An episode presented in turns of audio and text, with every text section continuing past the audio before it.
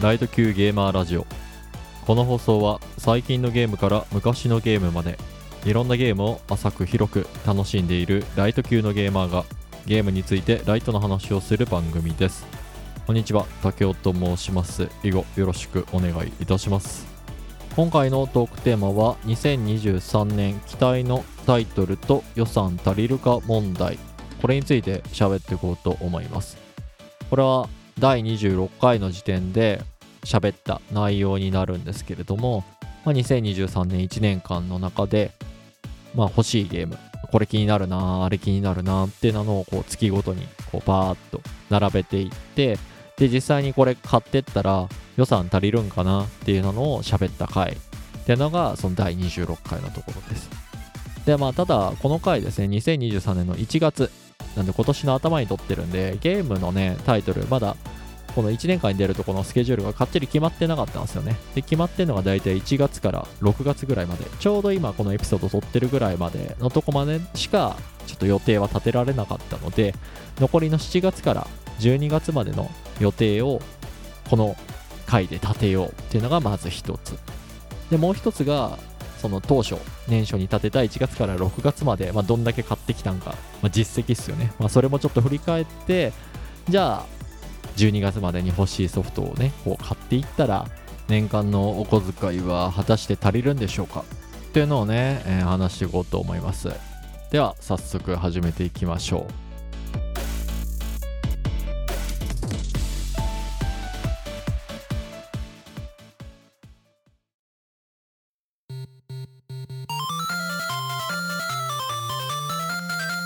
ライト級ゲーマーラジオ。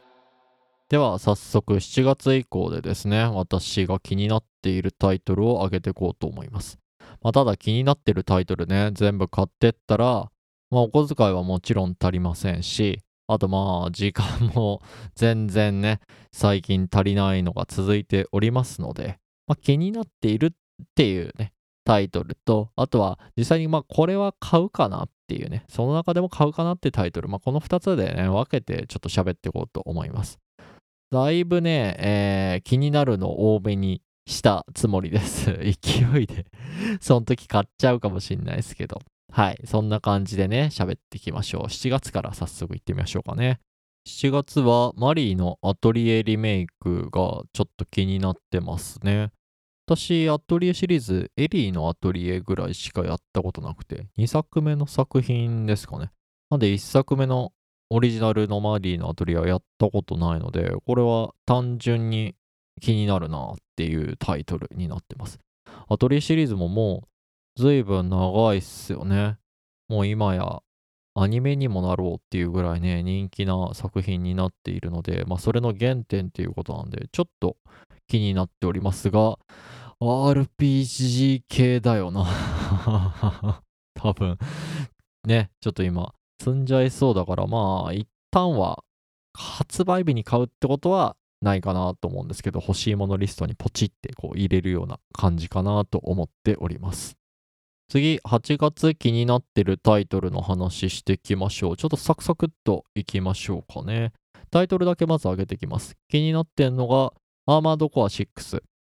で、あとの2本は、インディーワールドっていう動画で見たやつかな。シー・オブ・スターズっていうのと、ボブ・ラッシュ・サイバーファンクっていうのが気になってます。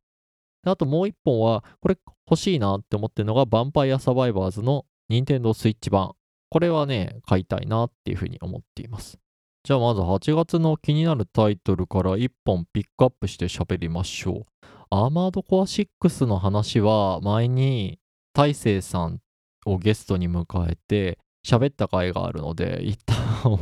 置いときましょうかね。あそこで濃密に喋っとるんでね。今回はじゃあシー・オブ・スターズかボムラッシュ・サイバーファンクからね、どっちかを上げて喋ろうと思うんですけど、まあどっちもインディーワールドっていうその任天堂さんが出してる動画でいいのかな？で紹介されてたやつで、これ気になるなって私がメモしてピックアップしてたやつなんですけど、シー・オブ・スターズの方がちょっと気になるかな。体験版が出ていて、ちょっとだけプレイしたんですけれども、まあ、絵がね、グラフィックがすげえ好みなんですよね。まあ、昔からゲームやってる人みんな大好きドット絵なんですけれどもまあそのキャラクターのドット絵がねこう今の技術で細かくしとるんかなっていうようなまあ綺麗な滑らかなキャラクターの動きもそうですしあとはセリフ喋ってる時のまあセリフの横に出てくる顔グラフィックですね。あれもね細かくて綺麗っすね。なんだろう。私が感じたのは昔やったファイナルファンタジータクティクスアドバンスっていうゲームがあるんですけどあれをこう今の技術でめちゃくちゃ綺麗にしましたみたいなそんな印象を受けました。で私はクリアはしてないんですけどクロノトリガーですね。あれのリスペクトもだいぶ入ってるみたいで。で戦闘システムはまあ私がプレイした中だとオクトバストラベラーにちょっと近いような感じのね要素も入ってたりとかっていうのがあっていろんなゲームをこうリスペクトしてるみたいなねそんなのが一つにまとまったゲームなのかなっていうような印象を受けました。まあ、体験版途中までしかできてないので、まあ、実際に買うってなったら、その体験版全部やってからになると思うんですけど、これね、ちょっと気になってますねっていうタイトルです。で、これ買うよっていうゲームは、ヴァンパイアサバイバーズのスイッチ版を上げたんですけれども、この前ゲストとして出させていただいたヘベレケゲームさんのパイセンさんが、えー、隙間時間にですね、このゲームおすすめですっていう風に言われていたので、これちょっと遊んでみたいなと、前々からは思ってたんですけれども、買う決め手になったのは、多人数でプレイできるっていうね、情報が出てたんですよね。これはぜひともね、家族で、まあ、やりたいなと。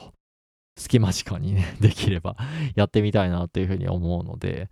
このスイッチ版が出るまで、なんで8月までね、ちょっと待とうかなと思っております。値段もね、500円なんすよ。これはね、お財布に優しい。もうこれはね、買いましょ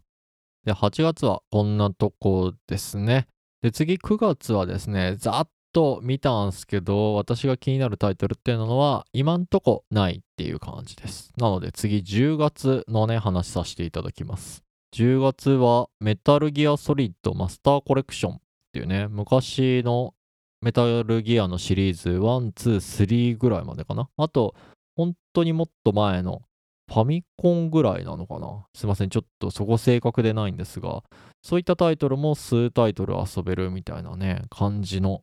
こうコレクションが出るということで、これちょっと気になりますよね。私はメタルギアのシリーズは本当に1しかやったことなくて、プレステのやつですね。あれをプレイしたっきりで、2も3もやったことがないのでですね、そこちょっと遊んでみたいなと思っています。あとは、1もね、すごい面白くて、いっぱい何回もこう周回したなーっていう記憶があります。まあ、それでもね、まあ、全然、こう、まあ、クリアした時に評価がもらえるゲームなんですけど、いい評価ね、全然取れなかったんですけれども、まあ、楽しかったなーっていうのをよく覚えています。まあ、特に、そうね。ああ、ちょっと、メタルギアまだ1やってなくて、これ楽しみにしとるんじゃいっていう人は、ちょっとね、飛ばしてもらいたいなと思うんですけど、2、3分ぐらい。いいっすかね。やっぱ、一番楽しかったボス、まあ、敵キャラっすね、は、サイコマンティス戦、一番面白かったっすよね。あの今のリメイクだとどうやって再現するんだろうな。普通に戦ってると攻撃が全く当たらないですよね。で、とあることをすると、そのサイコマンティスっていう名前ぐらいなんで、あの、プレイヤーの思考をね、完全に読んでくるんで、あることをして相手に思考を読ませないようにするっていうね、あのゲームの工夫がこっちでしなきゃいけない部分があるんですけど、あれ、現行機だったらどうやってやるんだろうなっていうのがこのね、リメイクでちょっと気になるなっていうポイントですね。あと、まあ、サイコマンティスはですね、メタルギアがコナミ製の作品なんで、コナミに関するね、あのゲームを遊んでいるメモリーカードをね、当時指していると、お前はときメモが好きなようだなとか、お前は元素水湖伝が好きなようだなみたいなことを言った気がするんですよね。果たしてそれが今回どこまで読み取られるのかなみたいな。スイッチの中身のね、データをどこまでこう参照してくんのかなって。そこまで作り込んでんのかなみたいなのがちょっと気になってるポイントですね。あとは、まあ、メリルっていう、まあ、味方の女性キャラがいるんですけれども、まあ、そいつにね、通信で最初、連絡を取らなきゃいけないんですけど、その通信の番号、まあ、無線機の周波数みたいなのを合わせなきゃいけないですけど、確かね、パッケージかなんかにヒントが書いてるらしいんですけど、プレイしてる当時の私は全然それがわかんなくて、周波数ね、総当たりしたんですよね。絶対聞いてる人の中にもね、同じことやったことある人いると思うんですけど、いや、あれがね、いや、まあ、一番早い、最終的にはね、一番早かったかなって思うんですけど、どうだったっけな？ディスクが入ってる、そのケースになんか書いてあるんだっけな？ちょっとね、そこが思い出せないんですけど、まあ、それが、このリメイク版、コレクション版になった時に、まあ大体ダウンロードコンテンツみたいなんでみんな買っちゃうだろうから、パッケージで買わない人ももちろんいるだろうから、そこら辺がね、どういう風に変わってんのかっていうのがちょっと気になりますね。はい。では、次、11月の気になるタイトルはですね、スターオーシャン2リメイク気になってますね。あと、ペルソナ5のタクティクスのやつ、タクティカでしたっけ？あれもちょっと気になってます。で、これ買うな、買いたいなって思ってるのが、スーパーマリオ RPG リメイク。あ、これはちょっと欲しいっすよねっていうのが今の気持ちですね。まず気になってるタイトルの方の話からしましょうか。スターオーシャン2のリメイクなんですけど、私は高校生ぐらいの頃かな、友達から面白いよっつって、その、スターオーシャンセカンドストーリーのプレステ版を借りたんですけど、まあ、その友達がね、そのゲームめちゃめちゃやり込んでたのかな。あの 最初に敵と会った瞬間に主人公がまあ敵だっていう風に言ったと同時にですね、ゲームがフリーズするっていう、ディスクがガリガリでですね、あの、ロードができないっていうような状態だったので、遊べなかったんですよね。なので、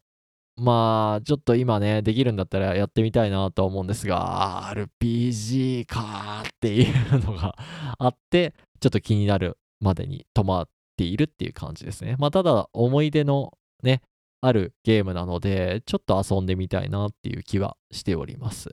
で気になるタイトル、もう一本のペルソナ5の派生作品ですよね、タクティカ。まあ気にはなるんですけど、ペルソナ5関連は、あの完全版のロイヤル、無双シリーズ、まあロイヤルの続きの話のストライカーズっていうものと、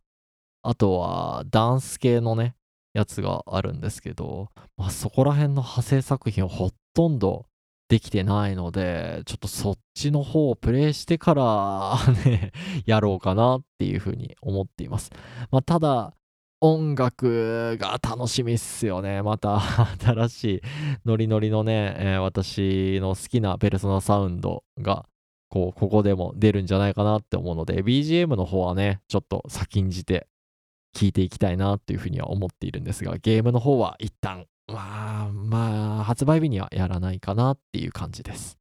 あとは11月で、まあこれは欲しいなっていうタイトルはスーパーマリオ RPG リメイクですね。これは遊びたいっすね。小学校の頃にこれもお友達から借りて、えープレイしてたのをすごい覚えてるんですけど、こう、あんまりにも遊びすぎて、親からかな、あの、ゲーム禁止にされたんですよね、どっか一時期。まあ、でもそれでもやりたいからっつって、隠れてね、やってて、見つかって怒られてみたいな、そんな記憶のあるゲームなのでね、まあ、またぜひね、もう一回やりたいなっていうふうに思ってました。ただ結構、なんか次元イベントみたいなのがね、多かった印象なので、そこら辺がどんだけ遊びやすくなってるかなっていうのが、ちょっと気になるポイントだなと思ってます。なんだっけ？あ、これも喋ったらあれか。ぼやかして喋りましょうか。なんかね、歩いてく人の上とかに、その、スーパーマリオ RPG って乗ったりできるんですよね。で、その人に乗った状態である特定のとこでジャンプすると隠しブロック、まあマリオなんで、まあそういった要素があって、そこからしか手に入らないアイテムがあるみたいな。ただそのチャンスはね、マジ一度きりぐらいな 感じのことがあった気がするんすよね。そこら辺がどう遊びやすくなってるか。巻き戻し機能はさすがについてないにせよね。ちょっと取り返しのつかない要素っていうのは、まあ今の時代だとだいぶ減ってるんじゃないかなって思ったりするので、どんだけ遊びやすくなってるんだろうなっていうのも気になるポイントですね。なのでこれはぜひ遊んでみたいっすね。これ、いくらで買えるかな？チケットで交換できるってなので予想しておくと、だいたい5000円ぐらいで購入できるんじゃないかなって思いますよね。まあ、あとは、任天堂 switch が4000円安くなるクーポン券とかもついてたらいいんすけど、そうすると、うちスイッチ3代目になるんだよな。さすがにそのクーポンはいらねえか。あそのクーポンで別にお小遣いは還元できないですね。では最後12月ですね。ドラゴンクエストモンスターズ3。これめっちゃ気になりますよね。私はもう1、2、ものすごくね、こう昔に遊んでいたので、で、今、その続編となる3っていうナンバリングが出るっていうのもちょっと気になるポイントですね。というのも、ドラゴンクエストモンスターズで2以降は、ジョーカーかなっていうあの、サブタイトル的なものがついた派生作品っつったら、ちょっと好きな人に怒られちゃうかもしれないですけど、まあ、正式なナンバリングタイトルからはちょっと外れた別シリーズみたいな感じで展開をされていました。で、そっから2なんて出たのって何年前だ？もうむちゃくちゃ前だと思うんですけど、もうそっから長い期間空けて今3っていうのが出てくるんで、ってことは1、2のシステム結構踏襲してんのかなっっていうのが期待してるポイントですね。まあ、ジョーカーからのね、えー、システムも、まあ、採用はしてるとは思うんですけれども、まあ、主にワン、ツー側の要素みたいなところが色濃く残ってるのかなっていう期待があるってなので、ちょっと遊んでみたいなっていうのがまず一つ。で、もう一個はね、その、キャラクターとかですよね。まあ、ピサロが主人公っていうとこまで出てるんで、まあ、ドラゴンクエスト4好きって言っってるね、人間からしたら、まあちょっと気になりますよね。まあ、いろいろね、あのキャラクターには賛否両論あるっていう感じなんですけど、私はどっちかっていうと、あんまりピサロを主人公にしてプレイしたくないな っていう方なんですけれども、まあ、きっと、あの、ドラゴンクエストモンスターズの1の方の主人公もですね、ドラクエ6に出てくるキャラクター、テリーの幼少期の話っていうことだと思ってるんですけど、まああれもパラレルかもしれないですよね。だからドラゴンクエストモンスターズ1の世界とドラゴンクエスト6の世界っていうのは、まあ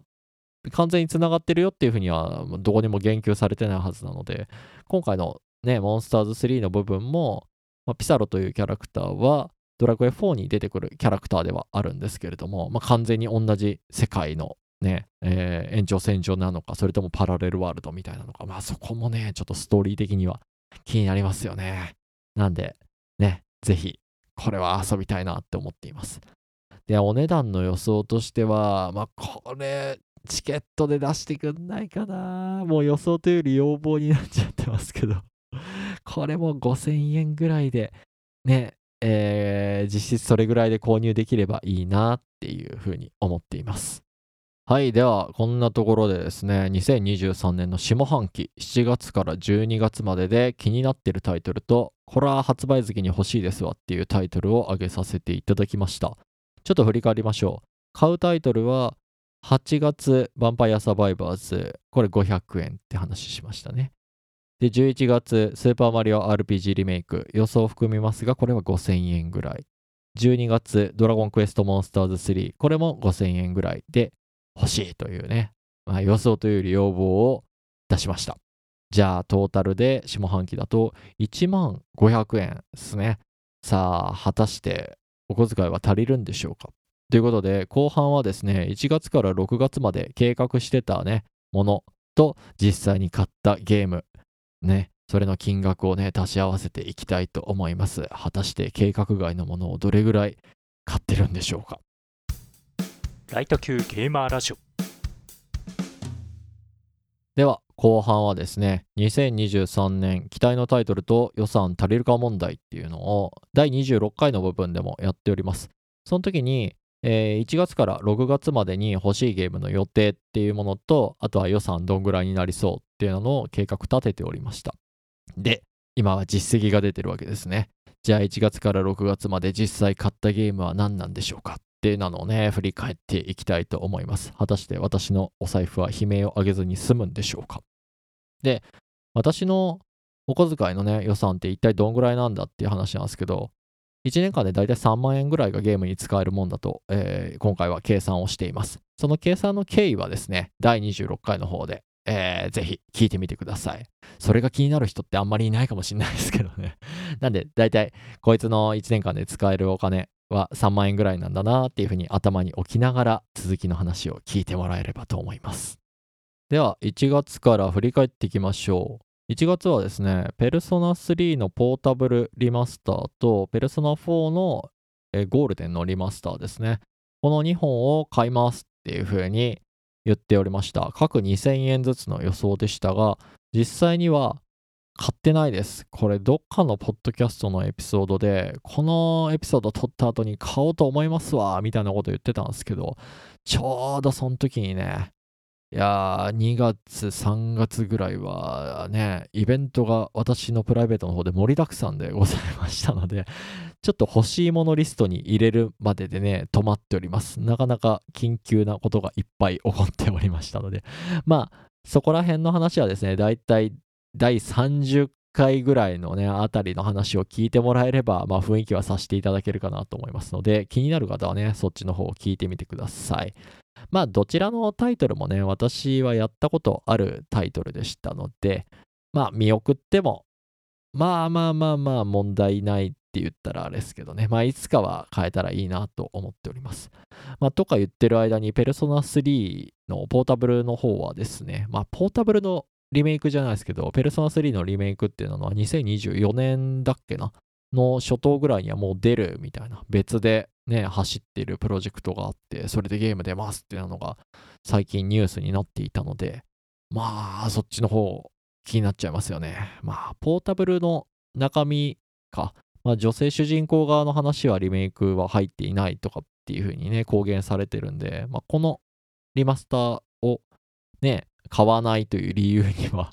ならないんですけれども、まあちょっとそっちの方も気になるなっていう感じだったので、まあ欲しいものリストに入れてて、入れるまでで助かったなっていう お財布的な意味でねっていう感じでした。あと、1月は気になってたタイトル、Fire Emblem Engage っていうのをエピソード中では上げてたんですけど、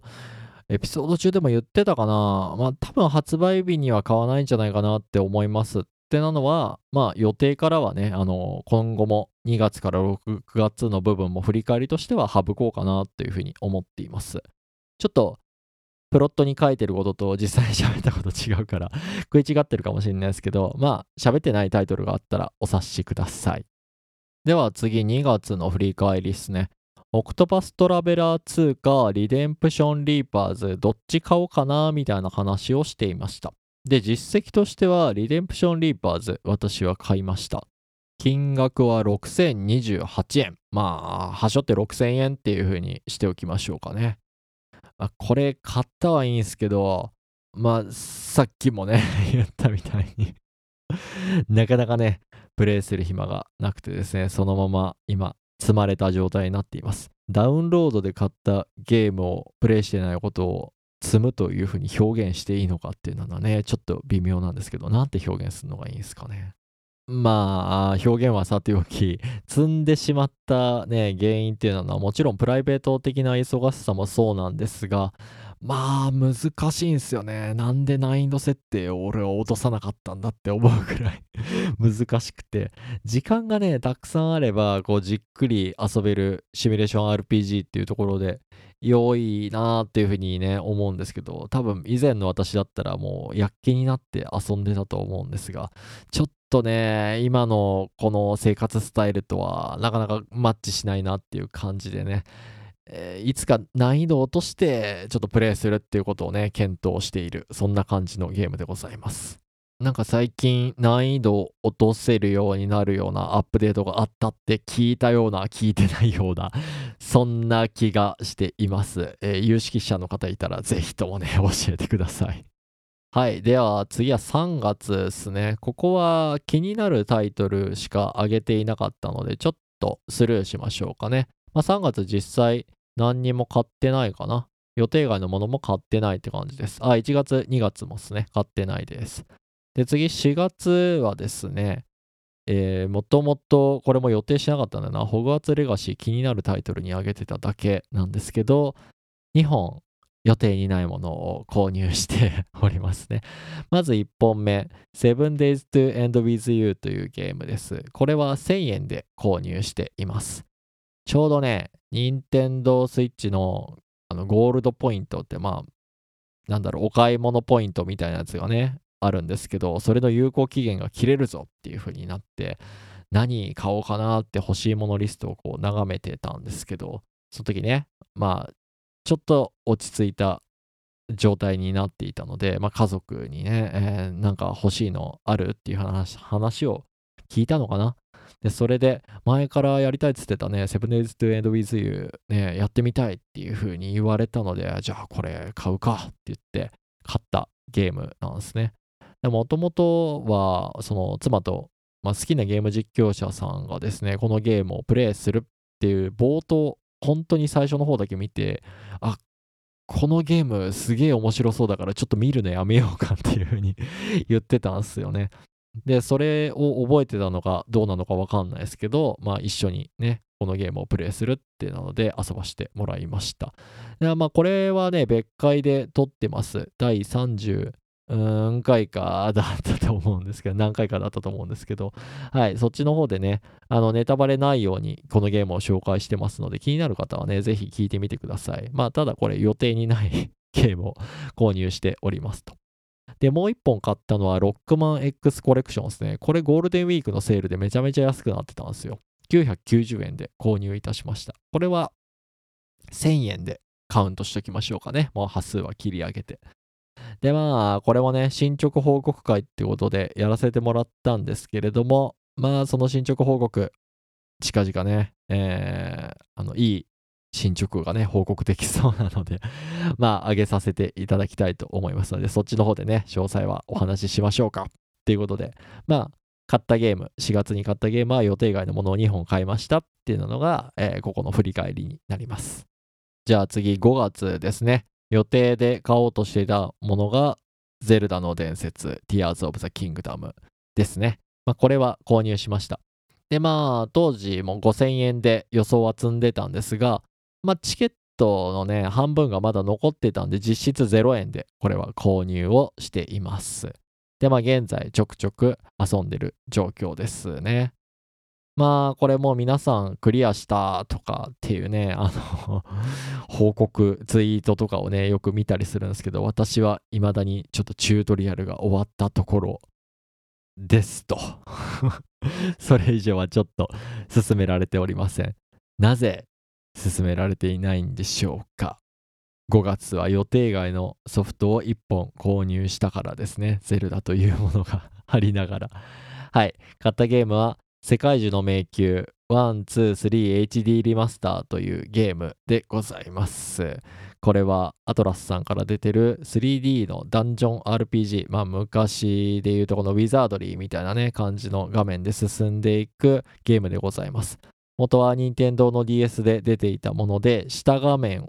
をですね、マップを自分で書いていくていうタッチペンを使ってね、スタイルでですね、で、上画面はその一人称視点でダンジョンのね、えー中身が見えてるみたいな感じの画面構成なんですけど、これがね、すっごい面白かったんですよね。で、当時私もよくやっていて、特に1かな、を一番やってたんで、これ欲しいなーって思って、つい買っちゃいました。なんでね、発売日に買っちゃったかって話なんですけど、あのー初回購入特典で、その、世界中の迷宮ってキャラクターのクリエイトができるんですよね。で、そこのキャラクターの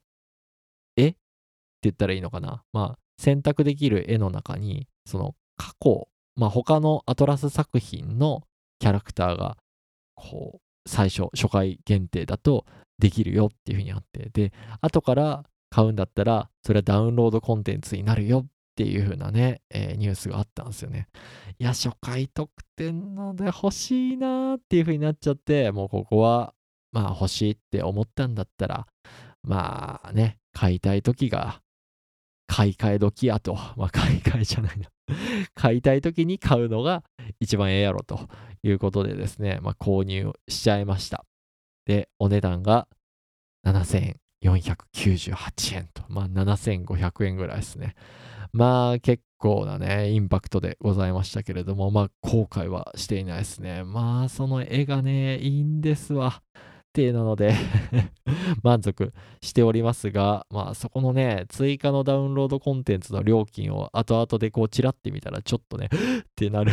別に初回でもしかしたら買わなくてよかったかもしれない。まあでもいつダウンロードできなくなるかわかんないっていうので、はい、えー、自分に言い聞かせております。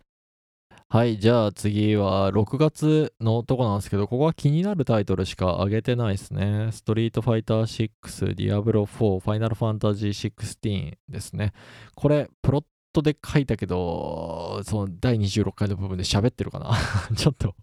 わかんないんですが、これらはね、あの、どれも購入していません。どれも気になるタイトルなんですけどね。たとえ買ったとしても、なんか、どれもね、プレイしないっていう感じになっちゃいそうなんではい。一旦はね、えー、置いといて欲しいものリストにポチッというところまででとどめておきましょう。はい。では、ここまででですね、1月から6月までで購入したゲームっていうのを振り返っていきました。えー、2月のリデンプションリーパーズは6000円。4月の 7days to end with you は1000円。えー、ロックマン X コレクションは、まあ、実質1000円ぐらいで計算します。で、5月はですね、ゼルダはまあチケット前に買ってたんで、これ前の月の、前の年の予算なんで、これは0円というふうに考えて、世界中の迷宮 123HD リマスターは7500円で計上いたしましょう。さあ、果たして1月から6月まででいくら使ったんでしょうかっていうと、だいたいですね、1万5500円使ってるで、年間の予算が3万円でございましたので、えー、残りが1万4500円。で、先ほど前半で立てた計画で購入するのが1万と500円ということでですね、きっちり予算内に収めることができました。いやー、これで昨年プレステ5買った赤字もですね、回収できて、まあ、晴れやかな気分でですね、下半期を過ごすことができるかなと思っております。まあ、ちょっとね、タイトルを振り返ってみると、なんか過去作リマスターとか過去作リメイクばっかりに心躍ってる気がすごい するんですけれども、まあ、新しいジャンルの部分は、サブスクですね。プレイステーションプラスのプレミアム入ってますんで、まあ、それ使ってね、新しいゲームとか、まあ、新作に近いゲームをね、遊んでいくっていう感じで、時間があればね できればなと思っております。え？ああ、そのサブスクの値段っすよね。まあ、1万円ぐらい1年間でしたかな。あと、最新ゲームはできないけど、任天堂 switch のオンラインサービスも年間で4000円ぐらいしたかな。はい。考えないようにしましょう。以上、2023年期待のタイトルと予算足りるか問題上半期振り返りでございました。また、下半期、ね、実績編でお会いいたしましょう。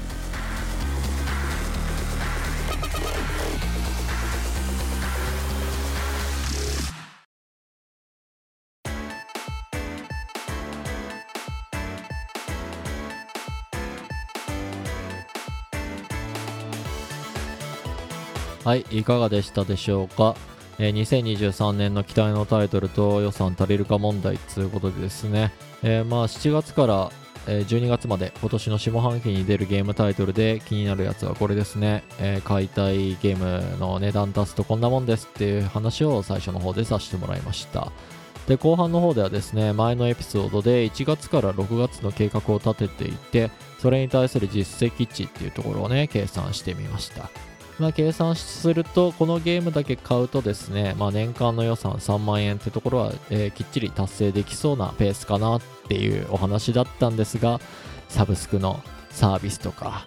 あと言ってないですけど、ゲーム関連のグッズとかをね、よくポチポチポチポチポチポチしておりますんで。完全にね、予算からはね、溢れるのが目に見えているので、なんかね、副業でも考えないといけないかなっていう感じですね。そんな、おいそれと始められるもんじゃないし、もう時間がないっつってのにね、そんなことはなかなかできないですけれども。はい。まあね、まあ、ちょっと、目をつぶってね、どうにかなる話じゃないですけれども、まあ、目をそらしながらゲームして楽しく過ごしていきたいなと思っております。うん、そもそも聞いてるね、リスナーの皆さんはお小遣い制なんですかね？お小遣い制なんだったらね、どうしてます？この問題も欲しいゲーム。いっぱい出るじゃないですか。ね、その都度買っちゃって赤字になってるのをこう見て見ぬふりをしているのか、それともやっぱり買える範囲でね、買っとるんですわっていうのとかね、まあそういった話もちょっと伺いたいなと思います。あとはお小遣い制じゃないです。もう好きなゲーム買いたいだけ買ってますっていうね、人の話も、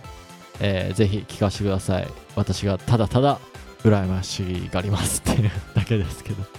はい。では、最後にね、いつものやつを言わせてください。